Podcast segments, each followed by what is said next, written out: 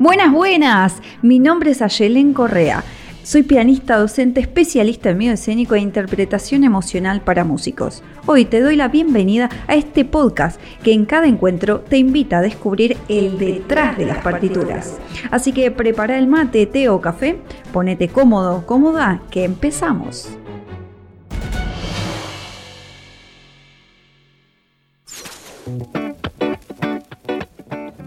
Buenas, buenas, ¿cómo están? Bienvenidos a este nuevo episodio del Detrás de las Partituras. Yo por acá estoy contenta, feliz porque el día está maravilloso. Un cielo despejado, azul y un sol que calienta y que da luz a todas las flores que están por ahí.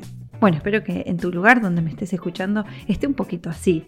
Hoy vamos a hablar de el detrás del estudio diario y vamos a hablar de un tema que poco se habla, la soledad del músico. Muy pocas veces escuché hablar de este tema, por no decir que durante toda mi época de estudiante nadie, pero nadie lo mencionó una sola palabra al respecto. En cambio, como docente, entre colegas, la historia lamentablemente sigue. Quisiera decir que no, en cambio cambió. No, lamentablemente no fue así. Nadie habla de la soledad, sino que el foco cambia y se habla del poco tiempo que uno dispone para estudiar o para lograr los momentos ideales de estudio. Porque justamente la idealidad o la idea perfecta de estudiar son 8 horas en soledad abrumadora con el instrumento y voz. Pero de todas formas nadie comenta, menciona o dice a viva voz que muchas veces cuando crecemos dejamos de querer estar tantas pero tantas horas solos o solas. No puedo, tengo muchas horas cátedra. Me cuesta hacerme el espacio, tengo muchos ensayos. Tengo mis momentos de estudio, pero no como lo hacía antes durante horas.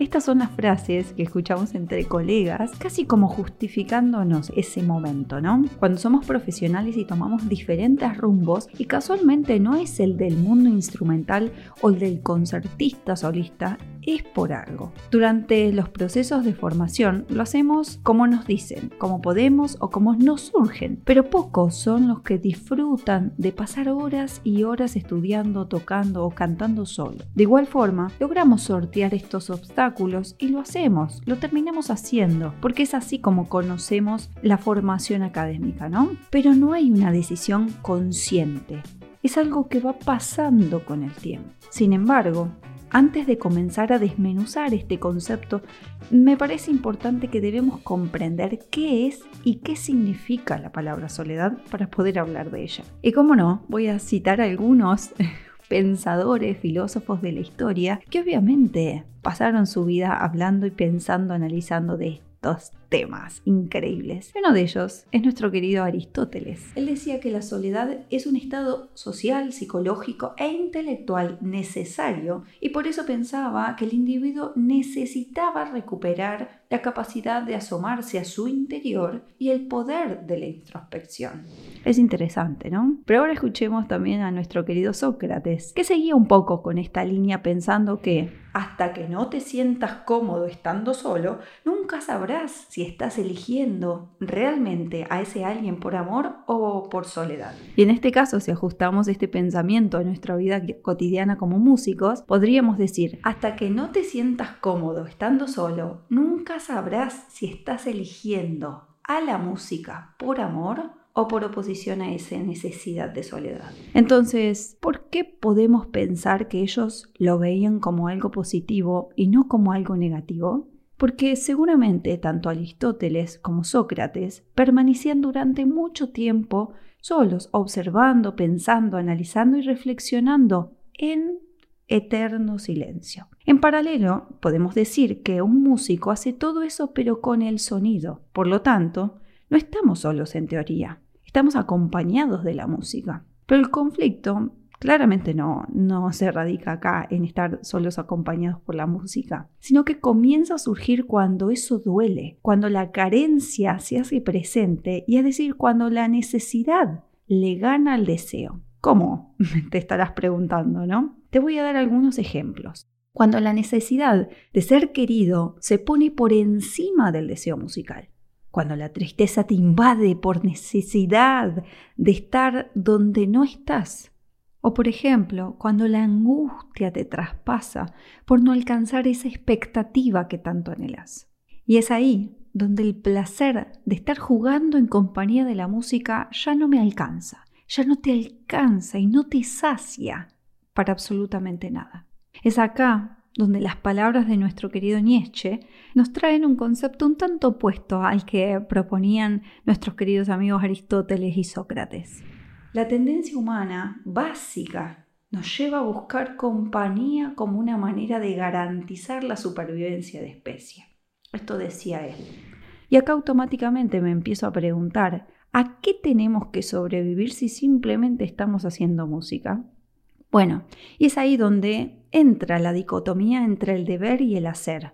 Una dicotomía que pocas veces nos planteamos como músicos, artistas y profesionales del arte. ¿Nosotros queremos o debemos hacer música solos? Y yo te agrego, ¿es la única manera de hacer música? En esta era que vivimos digitalizados, apurados y desbordados, pareciera que no tenemos el mismo tiempo disponible que lo tuvieron estos filósofos al momento de pensar sobre el concepto de soledad. Porque solo nos quedamos en el acto frenético del hacer, pero quizás, solo quizás, creo que a veces es mejor parar, observar y entender qué es lo que quiero y cómo lo quiero. Y si hoy estás escuchando este episodio, es por algo. Hay algo que te hace ruido en ese estado de soledad que estás viviendo. Todo, en su justa medida, hace bien, claro, por supuesto. Pero cuando algo se desborda, nos desborda. Y eso acá también sucede. En la vida del músico sucede y mucho. Para llegar a alcanzar un nivel medio o alto, justamente, se necesitan muchas horas de entrenamiento, dedicación, y no estamos hablando solamente en el instrumento, sino también de ir a conciertos de un lado al otro, de estar con gente que no conocemos o simplemente personas que las vemos ocasionalmente, que no hay una conexión emocional con el otro. Por eso, cuando idealizamos la figura del músico exitoso, también tenemos que mirar este lado B de la historia una realidad que implica sacrificar momentos personales por momentos profesionales. Ahora pensando que está esta idealización y quiero creer que poco a poco se va queriendo disipar, o eso es lo que intento pensar yo, ¿no? Trayendo estas reflexiones, trayendo estos espacios acá detrás de las partituras, porque encuentro gente todavía que sigue halagando esta individualidad absoluta, esta soledad omnipotente y exitosa, entre comillas, obviamente. Sin embargo, como seres humanos, somos una especie social que necesita del otro para conectarse, para desarrollarse y para vivir en plenitud. Por ese motivo, es que tenemos que comenzar a pensar en la eficiencia y en la eficacia del proceso del estudio. ¿Para qué? Para lograr estudiar menos y mejor. Claro está que de esta forma estaremos no solo protegiendo nuestra salud mental, sino que también la conexión con nuestro deseo musical. Es lo más importante, nuestra salud y nuestro deseo. No hay una cosa sin la otra. Es un bucle que pareciera sin salida a veces. Más horas de estudio, más agotamiento, más frustración, menos rendimiento y un letargo notable en los objetivos musicales. Obvio, esto no tiene un buen puerto. Por eso no es casualidad que allá por el 2015 y el 2016 ya se estaba hablando del estudio que se realizó en Inglaterra a cargo del doctor Justin Lowe para el programa de salud mental Help Musician en Reino Unido. Ahí ya se podía ver que más de la mitad de los músicos sufren de problemas mentales y que alrededor del 60% de los músicos padecen algún tipo de depresión o paranoia relacionado con su profesión te voy a traer una encuesta un poco más cercana, ¿no? Porque vas a decir, hace un montón de tiempo atrás, estamos en el 2022. Bueno, te voy a traer algo que se hizo en este 2022 y post pandémico. No te voy a contar en el, el estudio que se hizo en la pandemia porque si no nos ponemos todos tristes y la idea no es esa. La idea es tomar conciencia. La actual encuesta que se hizo en España con más de 400 participantes encuestados da una realidad un poco cruda, ¿sí? Pero me interesa compartirla, así que agárrate un poco de la silla que ahí va. De los 365 test válidos, 330 apuntan a síntomas de depresión en distintos niveles, 170 de depresión leve, 130 de depresión moderada y 30 de depresión grave. Sí, un 56% de las personas afirman haber tenido ataques de pánico. No te quiero seguir abrumando, por eso te digo, no voy a seguir con algunos estudios, pero la idea es que tengas conciencia y que podamos entre todos poner el tema sobre la mesa y la intención sería reflexionar sobre esta realidad, sobre la soledad del músico. Y creo que lo más importante acá es que no subestimemos nuestros estados emocionales y tomemos conciencia de ellos para poder darles el espacio que merecen, para lo voy a poner distinto, para poder darnos el espacio que merecemos para reflexionar de estas cosas. Por eso te traigo también la palabra de la psicóloga Rosana Corbacho, que comenta que entre los diagnósticos más habituales de los músicos que acuden a terapia está Escucha, el trastorno de ansiedad, los ataques de pánico, la depresión, el pánico escénico o miedo escénico, los problemas de burnout, es decir, la sensación de estar quemados y obviamente se trae a la mesa el abuso de sustancias que viene como consecuencia de otros trastornos. Entonces, el bloqueo creativo del estudio o del incentivo musical no nace solamente de un estado pasajero o circunstancial. Quizá sea una alerta para que podamos atender algunas situaciones de base que nos están golpeando la puerta emocional. Y para ir cerrando un poco, te cuento que en la entrevista de la doctora María Montero y López Lena, de la Facultad de Psicología de la UNAM, define la soledad como un fenómeno psicológico multidimensional esencialmente subjetivo y potencialmente estresante como producto de la deficiencia afectiva, social, física y que pueden ser reales o percibidas, es decir, que las creas en tu, en tu mente. Y es acá donde ellas traen dos conceptos diferentes de la soledad, que es un poco lo que te traje, ¿no? Con Aristóteles, Sócrates y Nietzsche, ¿no? Dos visiones diferentes. Y ahora te la voy a, enmarcar concretamente desde la perspectiva psicológica. Y es acá donde convergen dos conceptos diferentes de soledad. Una que podemos ver como positiva y otra negativa. Vamos a empezar con la soledad negativa. La más conocida es el resultado de carencias y tiene un impacto sobre nuestra salud, por supuesto. Proviene un desequilibrio entre lo que yo deseo y lo, que percibo. Y ese desequilibrio me produce una sensación de vacío y es a lo que llamamos soledad. Eso podemos pensarlo si lo llevamos a, una situación concreta, ¿no? En, el mundillo nuestro musical, que nos sentimos solos cuando estamos tocando, y cuando escuchamos, no sé, y, estamos conviviendo, ¿no? Escuchamos a nuestra familia reír, jugar, disfrutar de un espacio del cual yo no estoy siendo parte. Quiero dejar mi instrumento e irme con ellos. Pero si hago eso, siento un nivel de culpa enorme porque no estoy estudiando, porque no voy a llevar el concierto, porque no voy a lograr mis objetivos que tenía planteados en la semana, porque no me puedo permitir no ser ordenado, organizado, sistematizado porque no me puedo permitir el disfrute con otros, porque se supone que yo estoy disfrutando de tocar solo o sola.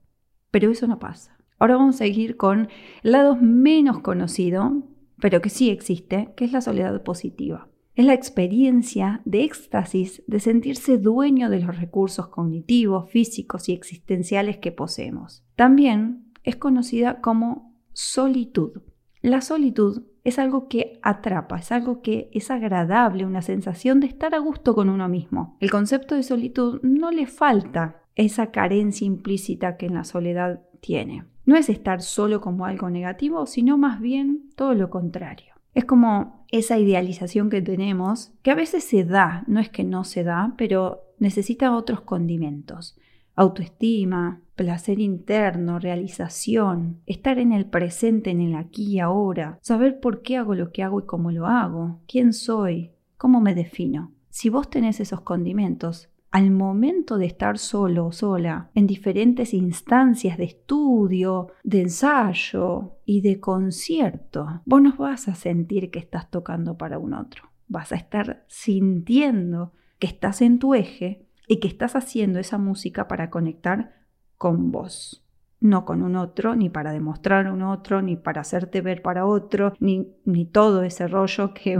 que surge ¿no? después. Para poder estar en plenitud con tu solitud, hice una rima, para estar en plenitud con tu solitud, necesitamos tener un montón de cosas resueltas con nosotros mismos, es decir, conocernos. Y muchas veces eso nos hace falta.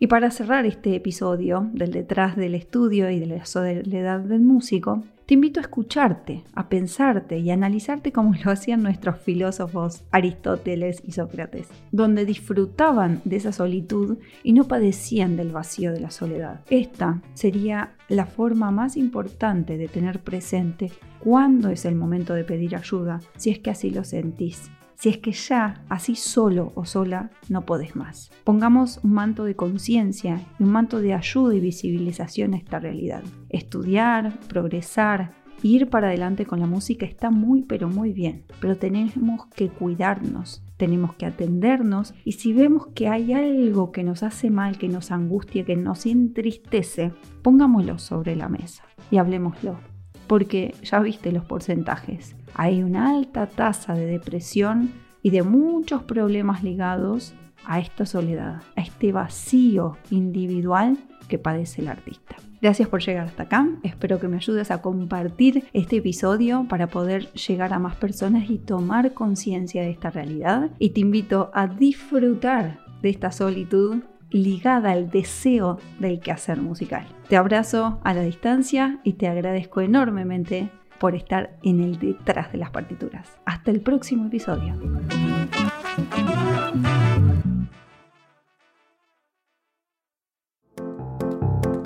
Te cuento que me encontrás en las redes como yelencorrea.música. Ahí vas a descubrir cada uno de los espacios que creé exclusivamente para vos. Nos vemos detrás de las partituras.